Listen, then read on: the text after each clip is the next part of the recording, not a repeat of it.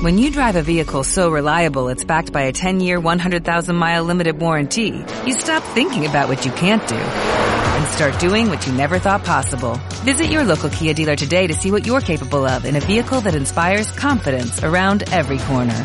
Kia, movement that inspires. Call 800-3334-KIA for details. Always drive safely. Limited inventory available. Warranties include 10-year 100,000-mile powertrain and 5-year 60,000-mile basic. Warranties are limited. See retailer for details.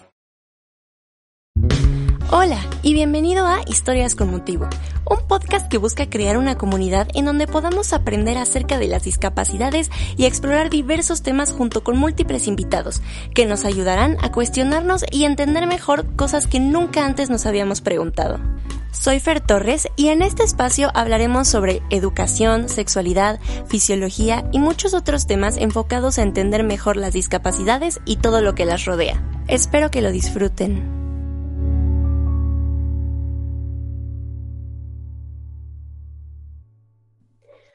Hola, hola, bienvenidos y bienvenidas al primer capítulo de la segunda temporada de Historias con Motivo.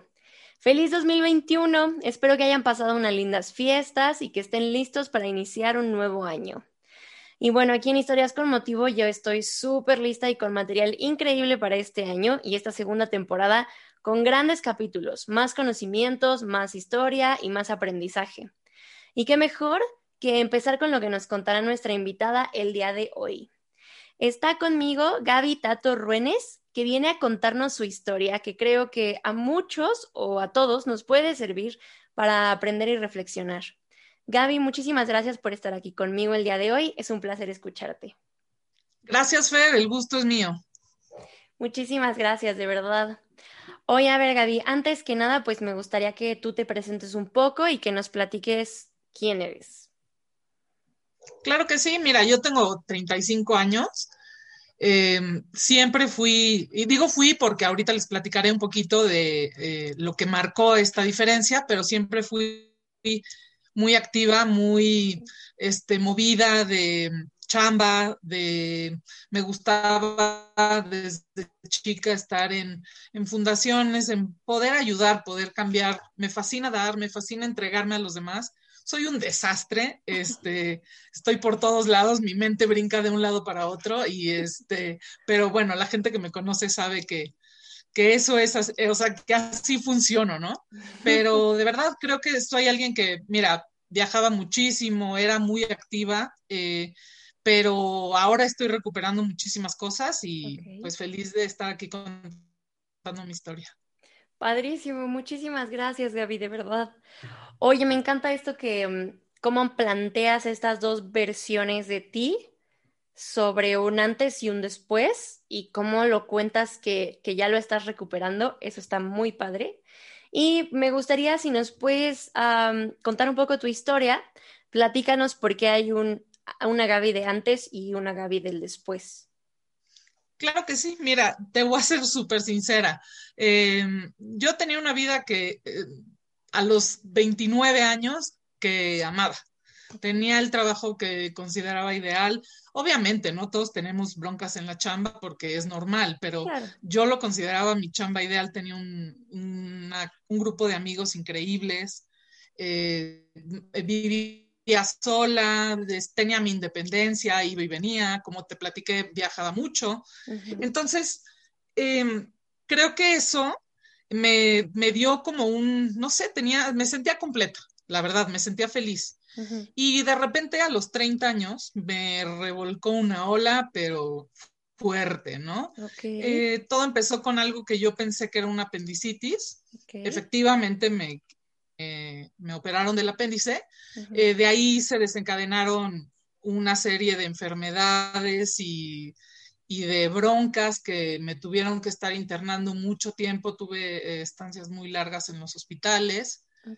Empecé poquito a poco a sentir más dolor, a tener más bronquitas para, para caminar y todo eso. Y no le daban, o sea, fui con doctores aquí en México, hospitales privados, hospitales públicos, en Estados Unidos, en hospitales de investigación aquí y allá, y me decían, lo único que sabemos es, me diagnosticaron es una enfermedad de fibras finas y gruesas. eh, una enfermedad de fibras motoras y fibras sensibles. Eso es básicamente lo que significa. Entonces, ¿qué es lo que tú empiezas, o sea, qué es lo que sientes? Mm, las neuropatías es lo más fuerte. Sientes como si te, híjole, como si te estuvieran picando, quemando las manos, los pies, en donde tengas las neuropatías, ¿no? Yo las tengo en varias partes del cuerpo. Y mm, pues eso como que fue una batalla bien dura para toda mi familia. Y gente que me empezó a demostrar que, pues, que sí se podía, que luchara. Eh, tuve muchos contratiempos. Eh, al final eh, lo que quedaron era que el tratamiento ideal para mí era la gamaglobulina, que es una, una infusión por sangre. que resulté alérgica a ella. entonces, Sí, lo que era mi salida, pues resulté alérgica. Tuve un colapso de pulmón muy importante la, primera vez que me la pusieron. Y de ahí varias respuestas terribles de mi cuerpo, pero al final me la tenía que seguir poniendo porque no había de otra. O sea, yo ya no podía caminar, ya no podía valerme por mí misma, no podía ni, entiéndeme, llegó un punto en que no me podía ni bañar sola, ¿sabes? o sea, te regresas a ser un bebé, ¿no? Regresas a ese sentir de, y creo que ahorita eh, platicaremos más de eso, pero creo que tú, tú sabrás cómo desgraciadamente muchas veces vemos la discapacidad como, híjole, pobre, ¿no? Que tiene esto. En vez de pensar, oye, qué admirable que teniendo esto está haciendo lo, lo, demás, ¿no? Está haciendo lo que está logrando. Claro, claro. Y pues eso me, híjole, me apachurró muchísimo, eh, peleé muchísimo, pero pues me siguieron poniendo la gama globulina em, en... Oye, perdón, este, Gaby, y o sea, ¿no te podías, no te podías mover tú sola por dolor o porque no podías? O sea, ¿qué, qué era lo que implicaba? Sí, era dolor, que eso te voy a decir, era lo que más me frustraba, porque yo decía, motora, físicamente sí me puedo mover, pero no soporto el dolor de moverme. Ay, qué horror. Entonces, es como ese, esa lucha y, es algo que, eh, de hecho, están descritas varias enfermedades como eso, pero se llaman enfermedades invisibles. Tú habrás escuchado hablar de ellas. Eh, la cosa es, pues no se ven, ¿no? No se ven, la gente no las percibe. Y aquí no estás buscando el, ay, híjole, que vean que estoy enferma para que me tengan compasión, ¿no? No, sino que realmente necesitas entender eso, porque si no, eh, pues es una enfermedad que se vuelve bien solitaria, porque pues a ti te ven y dicen, no, hombre, pero si traes súper cara. Y yo siempre me aviento el chiste, ¿no? De no estoy enferma de la cara. o sea, y, y pues sí, la verdad, como que siento que podemos sentirnos un poco solos en el dolor, en el sentido de que, por ejemplo, aquí en México no se acostumbran mucho los grupos de ayuda, claro. Eh, los grupos de apoyo. En Estados Unidos a mí me recomendaban muchísimo, ¿no? Estos grupos de apoyo. Y aquí en México, la verdad, me fue imposible encontrar uno. Entonces, eh, creo que todos esos son pasitos que tenemos que dar como sociedad, pero ese es un poquito de, mi historia. Este dolor me, pues, me tenía hombre, paralizada en el sentido de que realmente no podía valerme por mí misma, no podía moverme, no podía hacer nada, ¿no? Claro. Eh, yo estuve un tiempo en una silla eléctrica em, y poco a poco y eh, probando cosas alternativas y después de probar todos, bueno, una cantidad de doctores y tengo la suerte de verdaderamente creo que tengo al mejor intensivista y al mejor neurólogo de México y el cardiólogo. O sea, es que amo a mis doctores, de verdad, porque me han regresado la vida, la verdad. Y y pues de ahí eh, me fui recuperando poco a poco, ahorita les platicaré cómo, pero me fui recuperando hasta que hace más o menos un año empecé con la idea otra vez de trabajar, empecé a trabajar desde mi casa, eh, trabajo en, una red de mercadeo que me permite estar desde mi casa y poderme sentir útil, que creo que eso en cualquier enfermedad es clave, ¿no? El sentirte útil, el sentirte productivo para la sociedad. Y eso también me llevó a otras alternativas como el CBD, como la marihuana, que me han ayudado muchísimo a, controlar el dolor y que tristemente son súper tabú todavía, son temas tabú, ¿no? Y y yo de verdad tengo ganas de sacudir a la gente y decirle, caray, es que si vieras la diferencia que hace, ¿sabes? ¿Cómo me siento ahora? Exactamente. Y de verdad que la gente que, o sea, tengo tíos, tengo gente que pues no, no veía la marihuana como algo bueno, ¿no? Y cuando me ven, que de repente dice mi hermano, ya se te puso la cara de dolor. Y pues gracias a unas fumadas, de repente en cinco minutos estoy perfecta otra vez. Wow. y pues obviamente me dicen, no, pues ahí lo, la, entienden y hasta la quieren, ¿no? sí, sí, sí. Y dime, dime. Que, que, creo que todavía hay mucha gente que pinta una rayita, ¿no? Y hay gente que, que ya como que lo, lo, aprecia un poco más, entiende el por qué, ¿no? Exactamente, creo que el por qué es lo más importante, ¿no? porque yo muchas veces le digo a la gente, bueno, es como, eh, a mí, por ejemplo, me dan anticonvulsivos para el dolor, no porque tenga convulsiones. Ok. Entonces, yo siempre les digo, bueno, si eso no lo ven mal, ¿no? ¿Por qué verían mal que fume marihuana para quitarme el dolor, no para ir a un festival, ¿no? que, aparte de que no juzgo que haga lo que haga la gente, ¿no? Pero a lo que voy es, realmente lo mío es medicinal. Ok. y pues trato de hacerlo lo más público que pueda, en el sentido de, oye, si puedo ayudar a alguien que no se atreve, yo no me atreví, yo tenía gente que me decía, pruébalo, pruébalo, pruébalo, y, yo no me atreví en dos años. Dos años que pude haber estado con muchísimo menos dolor. Tenía parches de morfina, de buprenorfina, nada me lo controlaba. Wow. O sea, este sentir de, de repente llega un momento en el que siento que me están quitando la piel de las manos o de los pies, que verdaderamente me están quemando. Entonces, el tener una solución tan a la mano y tan natural, y eh, igual el, CBD, por ejemplo, lo tomo en gotas, eh, tomo también un té que fui a conocer a un doctor chino que en San Diego, que me hizo pues un rollo de té que básicamente me dijo que yo estaba muy intoxicada y te puedo decir que me cambió, o sea, el metabolismo, empecé a tener funciones normales de, todo en mi cuerpo, ¿no? Y bueno, ahora por más que sabe horrible el té, yo no lo dejo. ya es parte de ti. Ya es parte de mí. Entonces, la verdad a lo que voy con esto es que muchas veces tenemos miedo o a hacer o a decir que hacemos terapias alternativas. Ok. Cuando se vale, o sea, se vale todo en el sentido de, estás buscando tu bienestar, estás buscando estar bien, pues se vale. Claro, me encanta eso que dices. Creo que sí es bien importante empezar a, salir un poquito de la caja con la medicina alternativa para todo, ¿no? O sea, tanto hablemos de, mm, o sea, de alguna deficiencia, cuando hablamos de una discapacidad, cuando hablamos de algún tipo de enfermedad, creo que sí está padrísimo poder empezar a, salir un poquito de esa caja. Oye, Gaby, yo tengo una pregunta. ¿Cuánto tiempo transcurrió entre, o sea, entre que tuvieras como los primeros síntomas y el decir, pues ya medio sé qué está pasando y luego en el que ahora te sientas como estás y que ya estés como, como dices, como recuperando tu vida y volviendo a trabajar y todo esto y cómo fue ese proceso, pues que me imagino que debe haber sido como muy cansado, debe de ser una cosa bien dura. Sí, creo que cansado es la palabra más correcta que me han dicho. es, es agotador, la verdad, pero. Me imagino.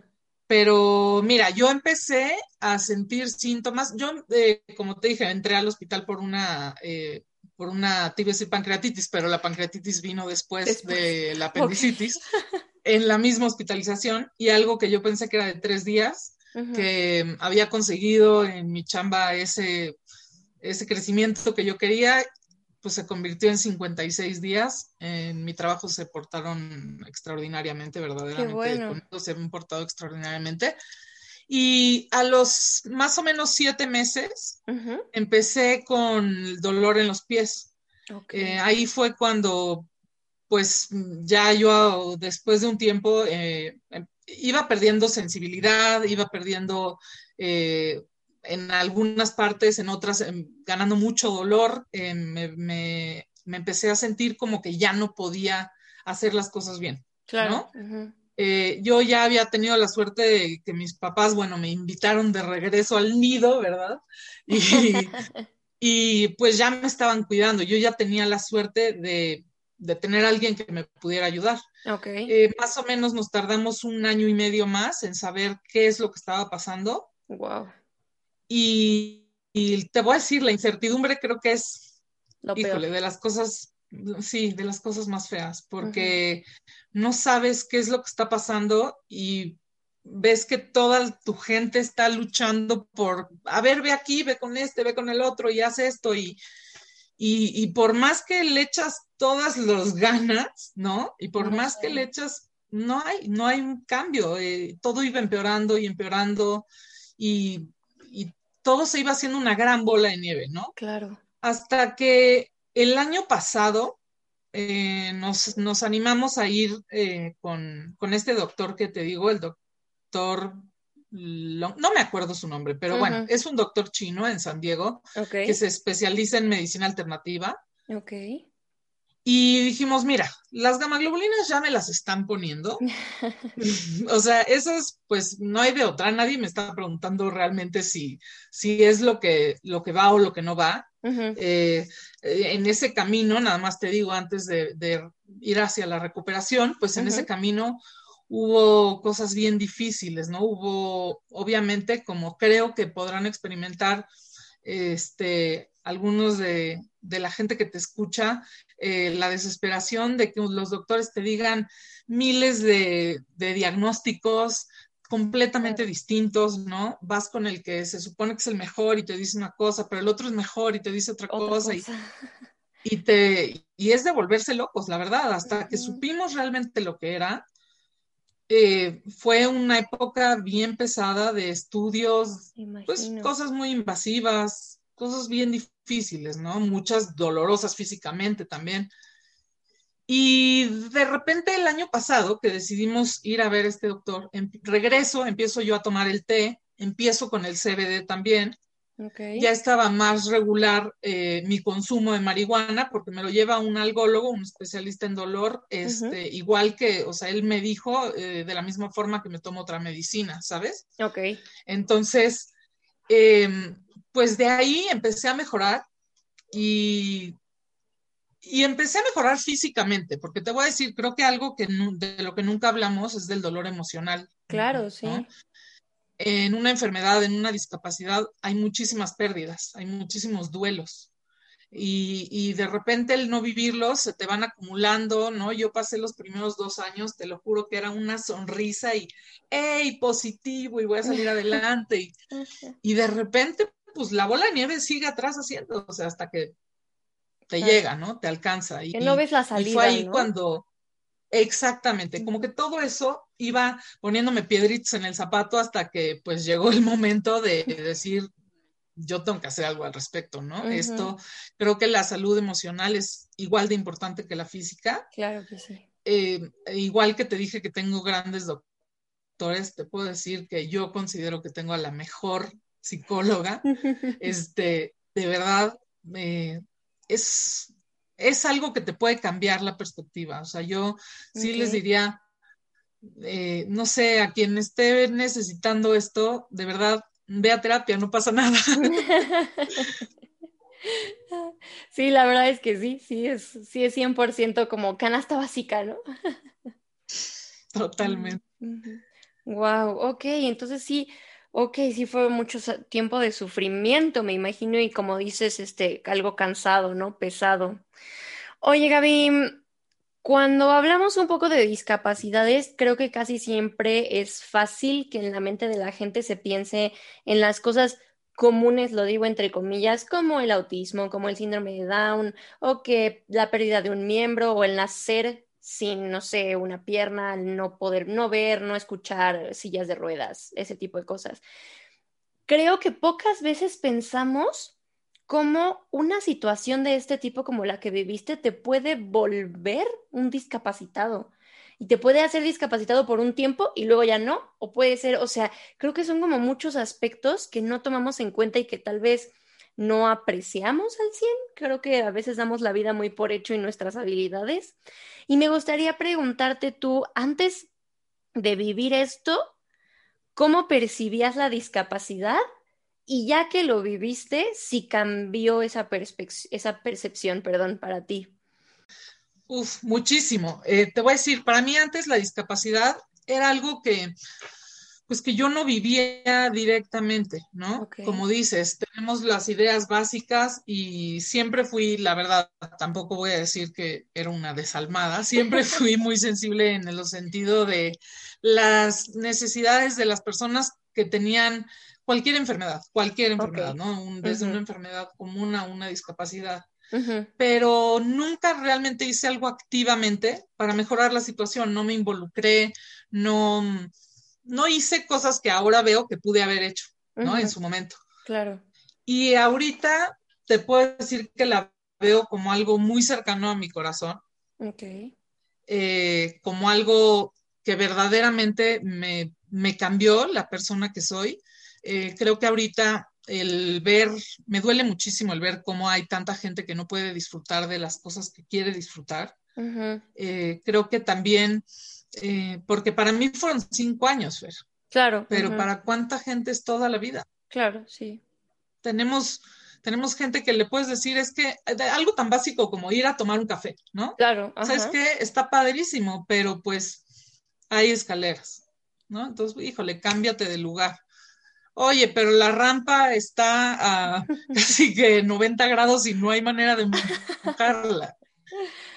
Porque pasa, ¿no? De repente te dicen, es que sí tenemos rampa y, o sea, y no es nada. y, y, para mí todo eso me fue volviendo más sensible con hacia las otras discapacidades también, porque como dices, no es nada más el estar en una silla de ruedas, es eh, eh, desde todo el espectro de autismo, es eh, la ceguera, es la sordera, es el poder sentirnos más parte de parte del mundo, me choca la palabra normal, pero del mundo común y corriente, llamémoslo así. En, el podcast le decimos este, como regular. No sé, regular, ándale, me encanta, regular, exactamente. Y, y, de verdad el decir, no sé, creo que eh, nos toca como sociedad que y como gente que estamos a punto de tener hijos o teniendo hijos o eh, sin tener hijos, pero con la... Eh, las ganas de cambiar esto, tenemos que cambiar la narrativa, nos toca a nosotros. Claro. O sea, creo que la discapacidad tiene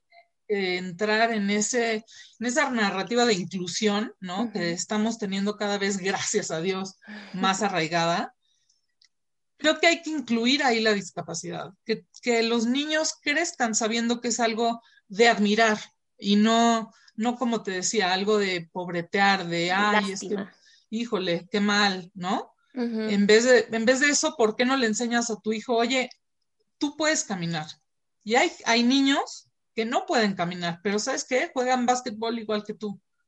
O van a la escuela a pesar de que no puedan caminar, o que no puedan ver, o que no puedan escuchar, ¿sabes? O sea, como el hacer a nuestros hijos conscientes de todo eso, creo que ahorita ya lo tengo y lo veo en mi familia, el cambio en mis amigos, todos nos volvimos más sensibles a eso. Y, creo que algo, si se le puede llamar bueno, porque evidentemente es lo peor que estamos viviendo, la pandemia, pero si algo se, algo se le puede rescatar, yo soy muy de rescatarle lo bueno a las cosas, digo, por más que suene medio cursi, ¿no? Pero me gusta mucho eso. Y creo que si podemos rescatar algo de la pandemia es que nos va a servir para sensibilizarnos con la gente que no puede salir que normalmente no puede salir, ¿no? Entonces, creo que vamos a salir de esto mucho más sensibles a las necesidades de los demás. El, aprender a decir, bueno, no, es que quiero ir a ese restaurante, pero pues no puedo, ¿no? El semáforo rojo está cerrado. Pero piensa que hay gente que no puede ir nunca, ¿no? Entonces, ya sé cómo se siente porque lo estoy viviendo. Claro. Porque eso nos lo, hace mucho más fácil. Es como cuando encuentras a alguna persona que, no sé, estás embarazada y la otra persona está embarazada. Pues lo tienes en común, ¿no? Lo, Una conexión. Lo, entiendes más porque tienes, exactamente, exactamente, ¿no? Ok, ok, sí, sí, me encanta eso, que, que hay lecciones en todo, ¿no? Y que, eh, como dices, la pandemia va a ser algo que, que a lo mejor, o eso espero, nos enseñe un poquito de humildad, un poquito de comprensión y creo que mm, la situación que viviste debe de haber tenido muchas lecciones. Ya nos platicaste de algunas y como dices, me, encantó eso que decías al principio, como que te refieres a ti, a la de antes, a la de en medio y a la de ahora. Y me gustaría preguntarte qué, qué aprendiste a través de esta experiencia, qué cambió en ti, si hubo cambios, si eres la misma, si regresaste a algo, cómo ha sido ese mm, como transcurso. Mira, te voy a decir, eh, me cambió definitivamente. Definitivamente, me cambió eh, en, todos sentidos, en los primeros, los, los, los obvios, ¿no? Que es tu cambio de planes. Claro. Tiene que haber un cambio de planes. ¿Por qué? Porque yo decía, no, hombre, para los 32 yo ya soy mamá, ¿no? Ok. Y ese es un proyecto bien difícil de dejar de lado, ¿no? Es decir, bueno, pues no, ahorita no es momento de buscarme una pareja, eh, de buscar eh, otro tipo de cosas que no sean, eh, llega un momento en que te enfocas solo en la salud, ¿no? En recuperar tu salud, en recuperar lo más que puedas recuperar y en vivir el día a día, ¿no? Claro. Pero también me cambió en, mira, esto probó mi paciencia, mi fe, mi mi bondad, este, todo, lo verdaderamente te pone a prueba de todo. Pero creo que si algo me hizo es más, mm, estoy buscando la palabra adecuada, pero no quiero decir buena, pero más sensible a eh, las necesidades de los demás. Me cambió en que le doy la justa medida a las cosas. Yo antes, pues de repente me ahogaba en un vaso de agua súper tonto ¿no? Y ahorita, y esto es algo que me ha pasado a mí y le ha pasado a, pues, a la gente que está alrededor de mí, como que muchas veces decimos, híjole, pero pues no es tan grave, claro. ¿no? ¿Por qué? Porque ellos, y, y, a veces pasa esto, es chistoso, ¿no? Con, con la gente que te quiere, eh, muchas veces me dicen, es que tengo una bronca. Digo, no es como la tuya, pero tengo una bronca. Y ahí no, ahí yo creo que nos equivocamos porque todo tiene su justa medida y todo es, eh, el problema de cada quien es problema, ¿no? O sea, no podemos sentirnos los reyes del problema. no, la verdad, en realidad hay muchísimo, ¿no? Claro. Hay, hay este, muchísimo que aprenderle a esto. Eh, me, me di cuenta que soy alguien que ahora quiere disfrutar la vida lo más que se pueda eh, me ha costado muchísimo, como te digo, he tenido muchas luchas, pero también creo que he ganado muchísimo, porque si ahorita a mí me dices, híjole, es que vas a tener que volver a vivir todo eso, pero tu familia va a estar como está ahorita, no me van a creer esto, familia, pero lo haría otra vez. porque, porque de verdad eh, gané muchas cosas. O sea, creo que gané verdaderos amigos, gané el, poder de saber quiénes son mis verdaderos amigos. Claro. Eh, quiénes de mi familia están ahí verdaderamente conmigo y de la misma forma que yo he estado con ellos. Eh, es, es, bien importante, conoces a mucha gente, te conoces a ti muchísimo más. Yo tuve pues periodos larguísimos de estar sola en los, las noches en el hospital que dices, ay, ni puedo dormir, terapia intensiva, ¿no? Las luces y yo, ah, no puedo dormir, tengo que pensar. Me veo obligada a pensar, no hay ni tele, no hay... Entonces piénsale. Y te empiezas a conocer muchísimo más, ¿no? Empiezas a, a, conocer lo bueno, lo malo y lo diferente de ti.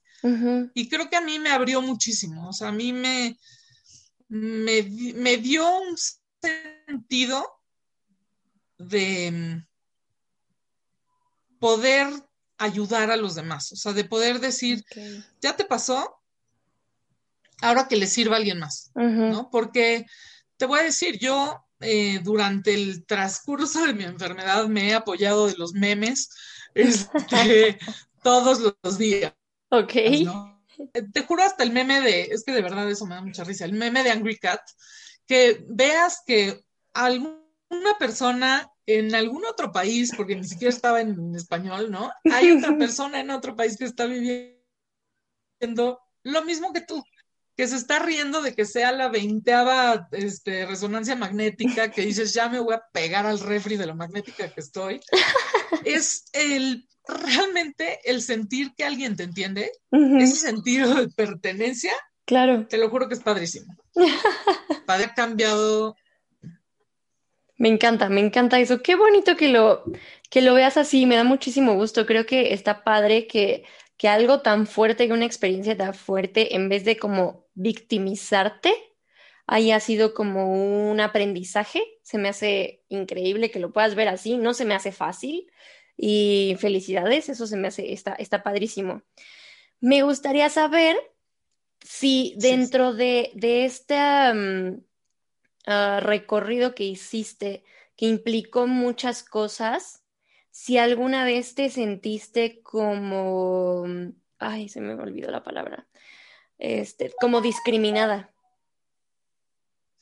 Sí, sí, la verdad, tristemente, sí, en México sí. Eh, y, al tener desgraciadamente el comparativo de cómo tratan a la gente discapacitada en Estados Unidos, eh, la dignidad que te dan en cosas tan sencillas como que la puerta la puedas abrir tú, que puedas tomar un taxi, que, puedas decir, a ver, estoy en, punto A y me puedo mover a punto B yo sola.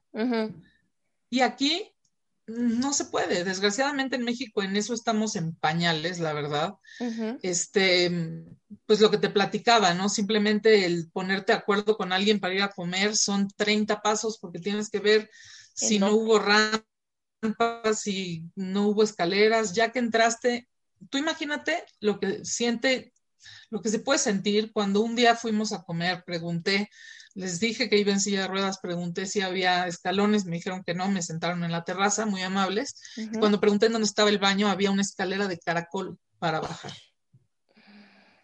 Entonces, ni lo pensaron ellos, o sea, ni lo pensaron. Ni lo pensaron, ni lo pensaron, o sea, y yo me sentía verdaderamente indignada de decir, oye, pues qué grueso, porque, o sea, es algo tan básico el querer ir al baño, ¿no? Claro, sí.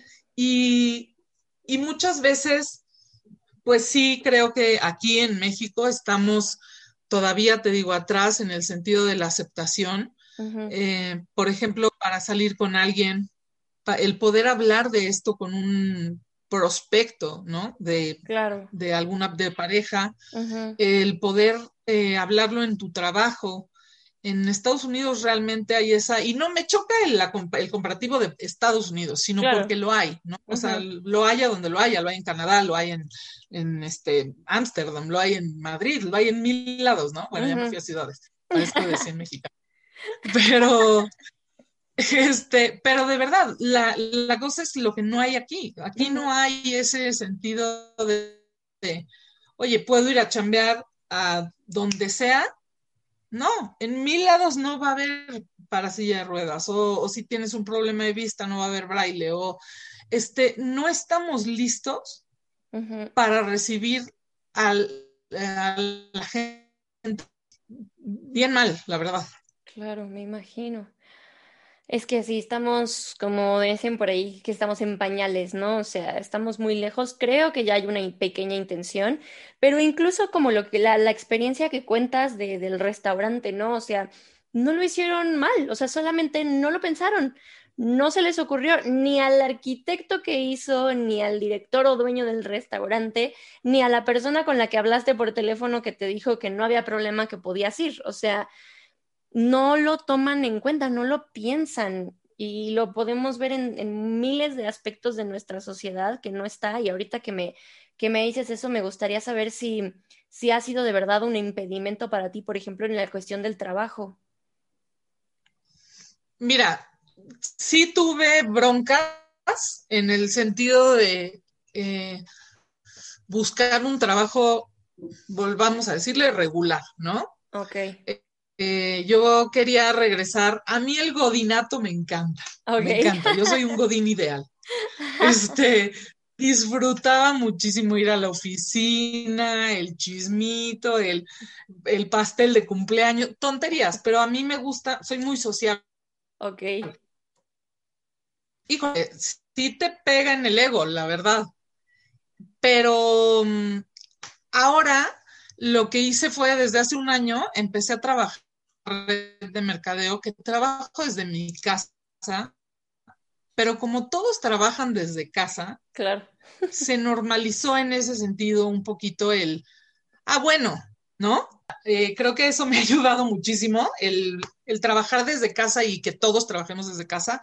Creo que va, personas con, con discapacidad cierta, cierta luz en el camino, ¿no? Porque la gente está viendo que sí se puede trabajar desde tu casa, que sí puedes ser una persona productiva a pesar de no poder salir de casa. Claro. Entonces, eso creo que nos está sentando un buen precedente, creo yo. Me encanta, sí, sí, creo que sí es un gran precedente. Fíjate que lo único que me preocuparía ahí a lo mejor es que como puedes trabajar desde tu casa, entonces no salgas de tu casa. O sea, en algún punto, ¿no? Que se planteará como el, si te cuesta trabajo, entonces, ¿para qué hago que la ciudad funcione bien para ti en silla de ruedas, por ejemplo? Si puedes trabajar desde tu casa, ¿no? O sea, creo que eso es lo único que creo que, que podría ser preocupante, entre comillas, pero sí creo que está marcando, o sea, sí está haciendo una, una línea sobre la que podemos ver que que pues que la gente puede ser capaz de diferentes maneras, ¿no? Que no todos tenemos que hacer lo mismo y del mismo modo y no por eh, que lo hagas diferente significa que esté mal hecho. Y me gusta mucho eso que, dices, creo que va muy por ahí. Sí, lo que te decía es, eh, creo que tienes razón en el sentido de que si no te tienes que esforzar, tal vez no, no te superas a ti mismo, ¿no? Que siempre hay que superarnos. Claro pero creo que es más bien el sentido de poder elegir, ¿sabes? Tener la opción de elegir. Me encanta. O decir, quiero salir a trabajar, pero puedo quedarme, en casa si tengo días malos, si, no sé, hay veces que verdaderamente en una enfermedad autoinmune te brotan cosas nada más porque sí y no puedes. Claro, me encanta. Pero eso no te hace menos responsable o menos capaz y eso es lo que creo que tenemos que, que normalizar un poquito más, ¿no? Me encanta eso, está padrísimo. Ok, ok. Oye, a ver, me platicabas hace rato un poco de eh, cómo fue para ti el, el, enfrentarte al dolor y nos contabas sobre la medicina alternativa, el uso de la marihuana, del CBD. ¿Tienes algún otro tip o consejo para estas personas Obviamente es ver a un especialista y que el especialista te recete lo que sea que sea necesario, pero algún otro tipo de consejo para enfrentarse al dolor tanto físico como emocional, que a veces puedes, que puede llegar con una discapacidad, ya sea propia o dentro de la familia o en las amistades o en algún círculo. Mira, te voy a decir, yo creo que lo más importante es enfrentar decir, ¿sabes qué? Aquí estamos, esto está pasando y vamos adelante. A mí en, en la clínica Mayo me dieron una, este, un curso sobre el manejo del dolor. Y una frase que se me quedó grabadísima es, tu vida es tu coche, ¿no? Tú vas manejando. Y el dolor tiene dos opciones. O lo dejas que maneje y te lleva a donde quiera, o lo metes a la cajuela y tú lo llevas a donde quieras. Porque eso, y me marcó muchísimo, te voy a decir por qué, porque realmente ahí volvemos al, el poder de elección, ¿no? Entonces yo elijo que mi dolor no me maneje. Claro. Va a haber veces en las que es muy imprudente y en un evento importante aparece el dolor, ¿no? Pero, pero si tú sabes que está ahí, lo estás consciente de que está ahí, pero dices, me lo echo para atrás, no me va a molestar, no voy a dejar que que siga tomando mi vida, ¿no? Va a ser parte de mí porque siempre va a ser parte de ti tu enfermedad o tu discapacidad, pero no va a ser lo que te defina. Ok. Creo yo que eso es como súper importante, ¿no? ¿no? No hacer que te defina tu discapacidad, sino que te defina todo lo bueno de ti, todo lo que eres como persona. Eso está padrísimo. Se me hace bien bonito y bien importante recalcarlo que que no eres una sola cosa, ¿no? O sea, que eres un conjunto de mil cosas y de lo que te ha pasado y de lo que has pasado y sobrevivido y y me encanta ese ejemplo de la cajuela, se me hace magnífico y gracias por compartirlo, porque creo que es muy importante no dejar que el dolor de cualquier tipo nos, nos lleve y como dices, que te defina, que sea eso lo que diga si vas a hacer tu vida de este modo o de este modo. Y que hay muchas herramientas y eso me encanta. Oye, Gaby, ¿algo más que te gustaría compartirnos antes de llegar al final del episodio? Pues mira, yo creo que nada más decirle a quien esté escuchando que tenga un problema, que tenga una discapacidad, que tenga dolor, que tenga a alguien que tenga ese dolor, porque creo que es el mismo dolor. Yo veo a mi familia que sufre muchísimo de verme con dolor.